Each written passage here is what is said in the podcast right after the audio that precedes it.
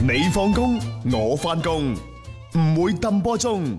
足球新勢力馬上開工。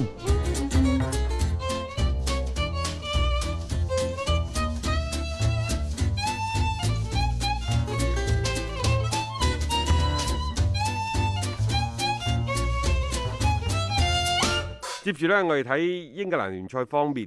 誒、名宿嚇，曼聯名宿加里利維利，嗯喺、最近呢又發表咗佢嘅高見。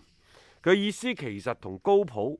嘅講法差唔多，就係我唔可能一邊呢，就即係同嗯啲球員原先啲講球員講減人工，係嗯另外再使幾千萬出去買球員。啊，但係另一方面呢，佢又幫利物浦挖坑喎。嗯嗱，加利利維利講啲嘢呢，你信一半唔信一半啦。佢講啲嘢唔係話錯晒。係啊，但係有時呢，佢會使一啲小嘅，即係又或者係壞嘅心思主。要佢嘅立場佢太將明係顯，係啦，係挖佢就係挖坑，係啊，佢挖坑呢就俾利物浦跳落去嘅冇啫。錯佢最近挖緊咩坑呢？佢話其實利物浦最近打得非常之好，啊，佢攞英超嘅冠軍係實至名歸嘅。係啊，但係佢話其實而家一個冠軍對利物浦嚟講係遠遠唔夠嘅，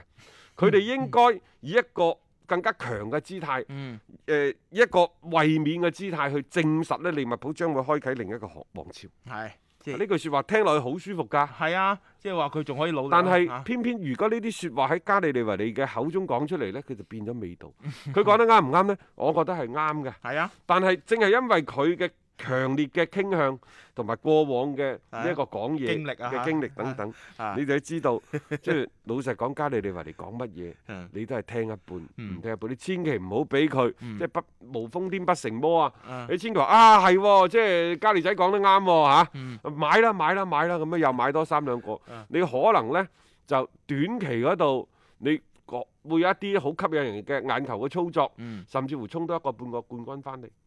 但係如果長遠嚟講呢，盲目嘅投資可能會拖冧俱樂部喺未來嘅嗰、個。啊，成個發展規劃嘅㗎規劃㗎冇錯啊，即係有啲嘢唔係話你急就得㗎啦，你最緊要你係睇啱、睇準同埋適合自己，誒、即係呢啲其實更加多係自己嘅一個把控咯。外邊嗰啲敲邊鼓嗰啲咧，係 我覺得所有都係別有用心嘅，即係呢樣嘢，即係作為俱樂部本身咧，要自己識得去去分別一下啦嚇。啊，嗱，譬如話古天奴，誒、嗯，呃西班牙嗰邊啲媒體就話呢，古天奴甚至乎親自向高普打電嗯話，就表明咗自己想再次參軍嘅願望即係其實係翳㗎咯喎。 啊，並且話如果可以翻到利物浦呢啊，佢願意主動去減人工。誒、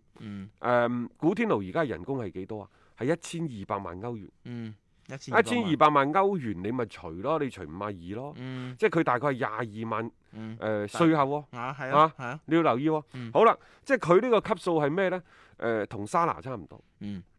而家利物浦係咁上下啦。但係佢呢個人工，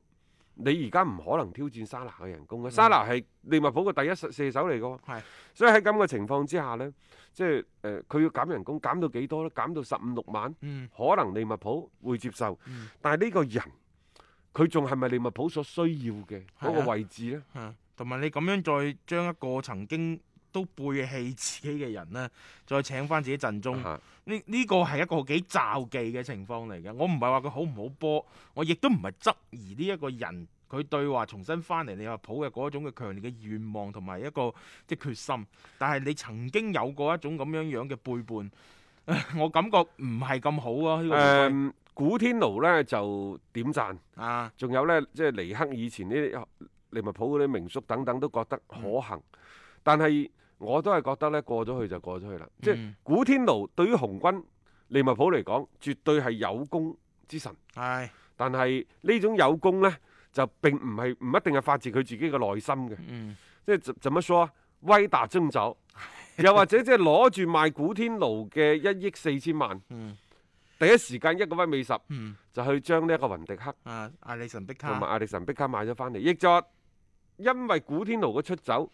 紅軍利物浦得到一大批嘅槍支彈藥，嗯迅速咁樣補充到呢，就係、球隊當中提高咗球隊嘅戰鬥力，係咯，我覺僅得此而已啫。足夠啦，啊！足夠啦。佢當初唔係因為愛利物浦而離開利物浦，啊！佢唔係因為即係話我賣咗我啦，我留低一堆嘅呢一個嘅金錢去俾你重建呢個球隊，唔係完成最後一塊拼圖，佢唔係咁嘅。佢係自己舉手話要走㗎嗰陣時。佢當初走嘅時候，嗯其實係鬧得好唔開心嘅。佢記得嗰個賽季之前，佢試過又咩罷訓，又唔係好積極。只不過後尾好啦，個態度轉變咗，佢喺場上面都出工又出力，就係即係起碼挽回翻少少嘅人設先。但係最終佢都係離開咗呢個利物浦啊，所以你可以睇到其實喺嗰一下。古天奴同利物浦之間唔可以話鬧到僵晒嘅，只不過我覺得即係再次將佢迎接翻嚟晏菲路呢邊，即係並唔係一個即係話太需要去做嘅一個一個事情咯。即係作為利物浦，你喺戰術打法上面，而家亦都唔係一定要古天奴呢一種。係啦，冇錯。利物浦呢，我諗而家眼光唔一定話放翻喺本個賽季啦。嗯，啊，英超即將重啟，三十年嚟第一個英超嘅冠軍呢，就同利物浦已經無限、無限、無限地接近。係但係正如加里利維爾所講嘅，喂，你都要考慮翻明年甚至乎後年嗯嘅事情咯喎。啊你要諗王朝咯。因為呢個王朝諗唔諗一回事，因為有曼城喺旁邊虎視眈眈。嗯如果你喺一個咁強勁嘅競爭對手喺你身邊嘅時候，你去諗王朝呢，只會令到你今後嘅做法更加之瘋狂。嗯我覺得作為利物浦嚟講，佢應該誒個、心思要放喺保持對冠軍嘅足夠嘅衝擊力，嗯基於呢一個思路去組建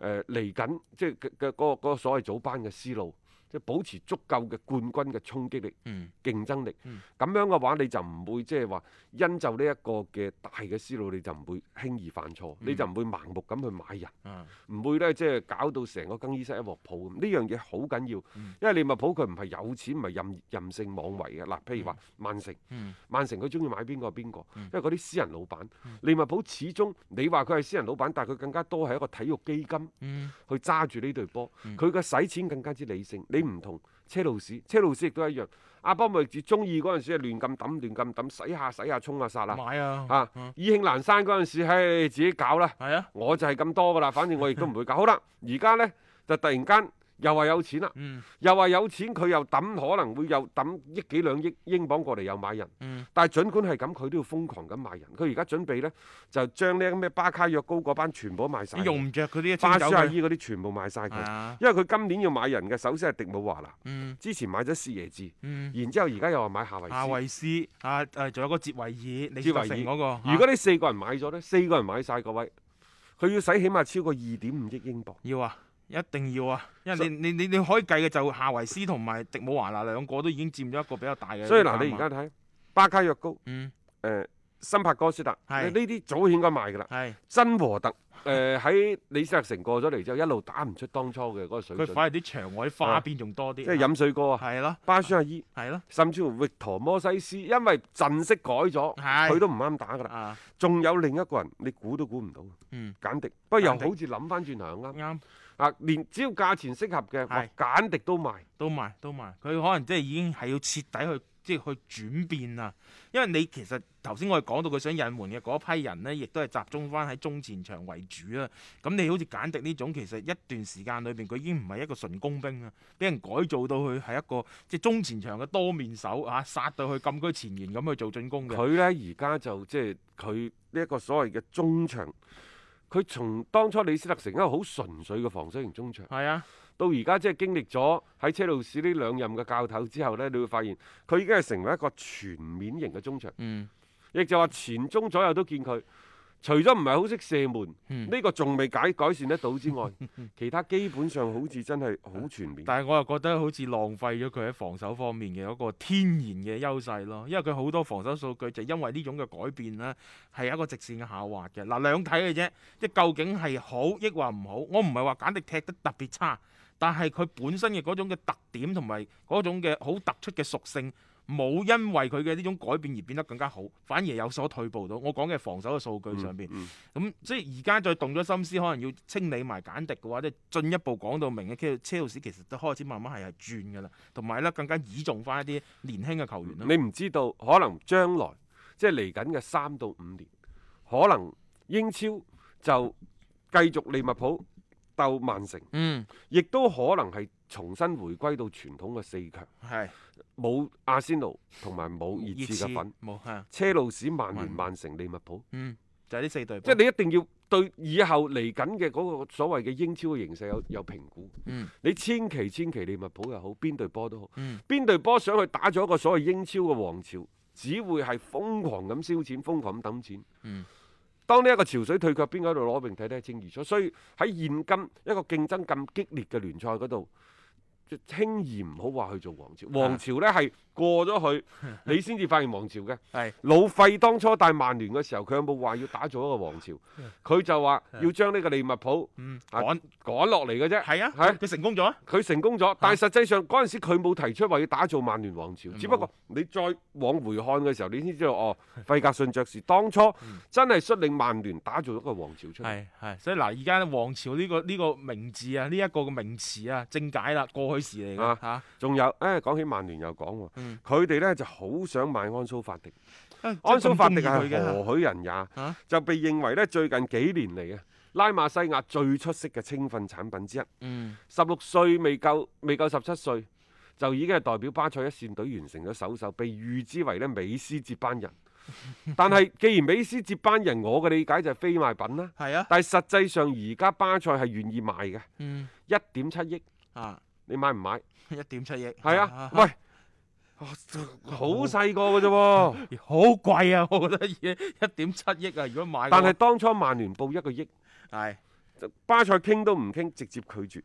咁咁，佢設置一點七億，你一個億佢梗係拒絕㗎啦。而家呢，就係、誒曼聯第三次報價啦，嗯報到係一億加五千萬。嗯，好一億加接近五㗎千啦，萬係咩呢？係即係比賽嘅上場嘅時間、嗯場次、嗯，球隊嘅成績、入幾多個波等等呢啲係即掛鈎。即係浮動嘅。係浮動，嗯可能你打第二年、打第三年，打咗幾多之後就可以上升到幾多頂額係一億五千萬，，嗯，然之後就可能仲遲啲再傾，又放個大招。第二次轉會嗰陣時，再有百分之二十個轉會費俾你巴塞，你賣唔賣啊？等等。嗯，嗯嗯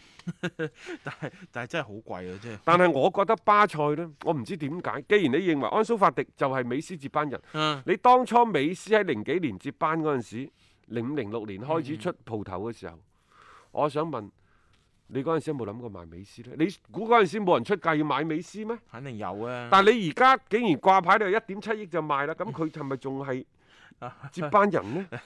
我我 始終都係覺得拉馬西亞，我唔係話睇少而家巴塞有冇咁樣樣嘅好嘅產品出嚟，但係之前嗰一脱太優秀啊啦。有啲人係唔賣得嘅，嗯哼即係如果你話安蘇法迪都賣，只能講明你巴塞羅那捉襟見肘。仲有，你既然係將佢打造成為美斯之後嘅又一個拉馬西亞青訓嘅標杆型嘅人物，嗯人哋俾幾多錢都唔買。啊你而家竟然開咗呢個口，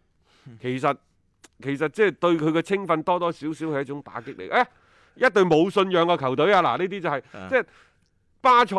拉馬西亞訓練出嚟嘅人，佢佢佢就係一種信仰，佢就唔應該離隊。即係除非你話我去到廿三四歲打唔出嚟啦。係啊，咁我嗯先嗱嚟嗰陣時拜拜，係啊我情有可原，因為嗰陣時你係要揾食噶嘛嚇，係係要扶老攜幼，要養家活你兒嘅等等信。仰都 有所唔同啊你咗。嘅信仰，你有你有有靈有覺，你一被磨完晒啦，係咪？係啊但係而家你廿歲未夠嘅僆仔，誒喂，呢、個時候正係要講信仰嘅時候，嗯你話要賣走佢喎，咁你話對巴塞嘅整個衝擊嗰種帶嚟嗰種信心嘅傷害有幾大啊？啊，即係老人家話真係人窮失咗三分智， 而家嘅巴塞羅那 好似就係有啲咁樣樣嘅，有機會嘅就賣，有得傾佢就傾，盡量咧就揦多啲錢翻嚟啦。誒老實講啊，俾人工佢都要俾噶嘛，即係你要維持一個基本嘅運營，你而家真係冇錢不。啊過呢度有個前提嘅，就話呢，就安蘇法迪當初同巴塞簽合約嗰陣時咧，佢嘅經理人呢，就夾硬要加咗一條落去，就一嗯點七億嘅違約金。啊，巴塞嗰陣時諗住呢，即係啲十零歲啲僆仔。冇人叫啊，冇人叫買一點七億，你中意買就買啦。但係你細估唔到今時唔同往日啦。啊誒又炒到咁高喎、嚇，真係可以，即係佢嘅表現啊，或者對佢嘅外界對佢嘅期望值真係比較高啊。安蘇法迪嚇，誒睇下點啦，即係曼聯就動咗呢個咁嘅心思，但係你又即係要一點七億咁樣去買一個咁嘅僆仔過嚟， 兩誒、兩睇嘅啫，即係有時你會覺得係一種潛力股，但係亦都有可能係一種係極大嘅風險嚟。喺而家話曼聯呢，即係而又諗翻格拉利樹咯嚇， 梗喎。係你輸，之前呢，就從新組就打得火熱，嗯啊但係呢，因為新組可能喺呢個賽季第一多蒙特呢，尾咬住嗯一點二億。一分錢都佢唔唔講講，啊！新組呢，其實之前咪即係喺德甲未開之前，佢咪翻過英英格蘭嗰度傾咗兩次嘅。估計呢，而家咁睇，可能傾嘅效率效果嗯唔係咁好，所以喺上個禮拜開始傳落嚟啦，傳出嚟啦，就係、格拉利樹嗯俾七千五百萬英鎊嘅轉會費，嗱、有户口簿㗎，嗯，每個禮拜十五萬磅周薪，嗯你嚟唔嚟啊？係啊，加利樹嚇、啊即係我感覺就係曼聯就有一啲第一方案、第二方案之類嗰啲啦。第一方案傾唔掂，咁啊第二個方案再補上去咯，即係叫做係對中前場嘅一啲嘅補充嚟嘅。加拉利殊對曼聯唔係一個必需品，嗯，我仲係嗰句，曼聯兩個位，佢嘅順序位一個係中鋒，一個係中衞。啊，因為如果你喺之前即係誒費特嗰啲未打起，又或者係未揾翻啲信心啊，麥湯米尼嗰啲，即係麥湯米尼係曼聯嘅青訓嘅代表，嗯佢喺中場嗰度勤勤懇懇，實而不華。嗯啊，費特啊等等，班奴費南迪斯嚟咗，其實係足夠噶啦。當然，你話加拉利殊呢，佢係一個好全面嘅能力好強嘅人，加埋得唔得呢？肯定係得，但係佢唔係話呢個唔係話最必要迫嘅啊在眼眉嘅。係啊，一定選要擇佢嚟嘅選嘅嚇，即係當你然錦上添花可以。即係啊如果你覺得如呢個人我唔要呢，俾其他人挖咗，對我係一個嗯即係潛在嘅威脅。你將佢買咗嚟，佢有錢任性係可以做嘅，呢個冇問題嗯。啊。但係唔係最迫切嘅必人啊選。係咯，冇錯嚇。咁啊，你再睇翻呢，即係話好似你而家後衞啊，誒，包括你中鋒啊嗰啲，其實曼聯呢，即係多多少少佢都知道自己係即係要做啲乜嘢㗎啦嚇。咁啊，起碼你而家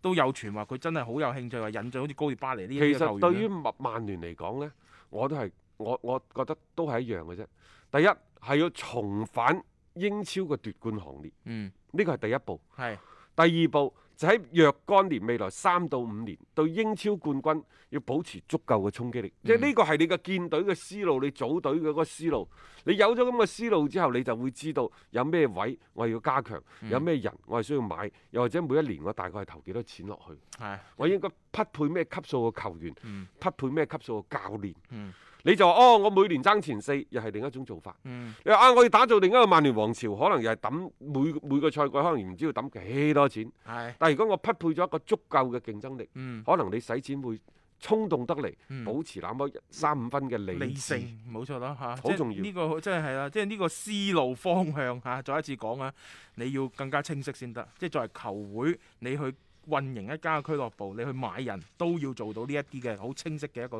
決策嗯先可以啊。 OK，咁啊、今晚呢，就其實有賽事嘅喎，大家留意都喎。幾多下啊因為㗎，今晚呢，有德甲嘅快車有。西甲啊有，西甲愛斯賓奴會係對住前列球隊嘅加泰，愛嗯斯賓奴可唔可以繼續呢？就係呢一個復賽以後嘅啊良好嘅狀態武呢。磊可唔可以繼續入波咧？ 即啊係呢啲都係啊巴塞亦都會係對住呢，就係誒愛斯賓奴嘅主要補組對手雷加利斯等等啊啊呢場應該冇咩困難同埋今晚仲可以睇睇呢，就拜仁慕尼克作客對住雲達不萊梅，啊，只要佢贏波，就攞冠軍。嗯，啊！提前攞冠軍，啊提前攞冠軍咁呢啲係亦都係冇咩懸念嘅情況嚟嘅。冇錯。啊咁啊，更加多嘅一啲賽前嘅臨場誒分析啊、預測啊等等，大家可以留意呢，就係稍後八點鐘嗯。播出嘅北單體育。嚇、我亦都繼續留喺直播室裏邊呢，就火拍翻啊強哥啊、楊總啊，同大家呢係就今晚嘅一啲比賽呢，係帶嚟一啲嘅賽前嘅分析同埋預測嘅。咁啊，大家亦都可以準時收聽啦。咁啊我今日節目時間先到呢度啦，聽日同樣六點鐘繼續有足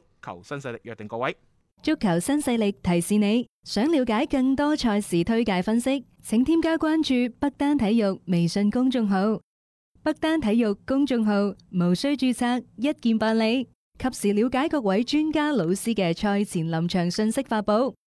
要足本回聽足球新勢力每日節目內容，可以喺喜馬拉雅 FM 搜索張達斌或者搜索足球新勢力。另外，仲可以搜索微信公眾號張達斌，添加關注。了解斌哥每日更新嘅公眾號內容。短視頻內容方面，抖音搜索廣州粵語傳媒或者斌哥廣播，都可以睇到足球新勢力嘅精彩內容。